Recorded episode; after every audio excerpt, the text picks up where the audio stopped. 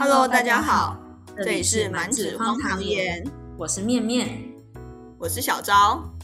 每个礼拜我们都会在这里与你分享生活琐事，陪你度过荒唐的人生。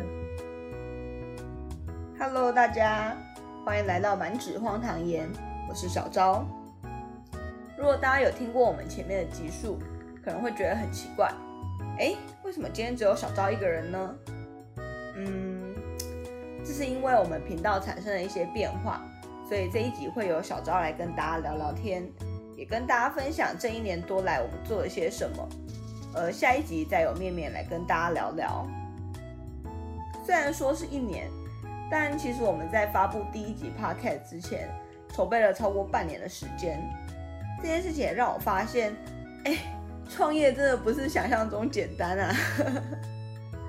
虽然当时也是抱持着好玩的心态来接触这一块，但越做才越发现自己的不足之处还有很多。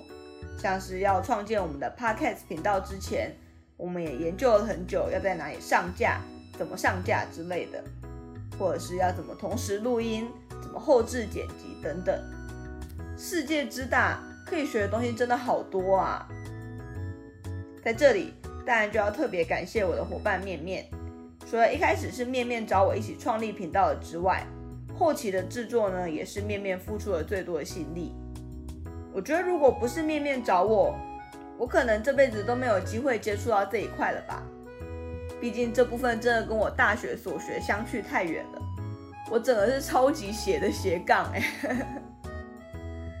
还有另外就是也要感谢我的大学同学基一，感谢基一来当我们的小编，帮我们处理了很多杂事。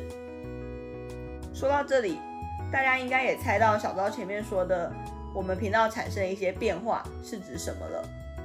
是的，天下无不散的筵席，走过了这整整一年，也是时候跟大家说声再见了。会决定跟大家说再见的原因很简单，但也很无奈，就是时间不堪负荷。之前有跟大家分享过，小昭还有一个正职工作，那工作的时间再加上通勤的时间。一天二十四小时就差不多去掉一半了，而大家也知道，我们满纸荒唐言的频道主要是以说故事为主轴，像小昭主讲的说书系列、传奇故事系列，都是需要先阅读大量的文本，才能跟大家分享书籍的重点或者是这些故事，所以在少量的输入但持续输出的情况下，就不得不降低更新速度，甚至到了停更的这一天了。说起来当然会觉得很可惜，毕竟我跟面面在前期筹备的时候，真的花了很多时间跟心力。其实，在满纸荒唐言的前身，我们还有另外一个频道，当时那个频道只更新了几次，后来因为蛮多原因就没有再继续经营下去了。所以在创立满纸荒唐言的时候，我就跟面面说，我们这一次不可以再半途而废了。唉。殊不知，这次半途而废的人是我。为什么一天只有二十四小时？真的是时间都不够用啊！不过，在满纸荒唐言的这一年，累归累，也是有好玩的事情的。那就是我跟面面居然接到人生第一次的合作邀约啦！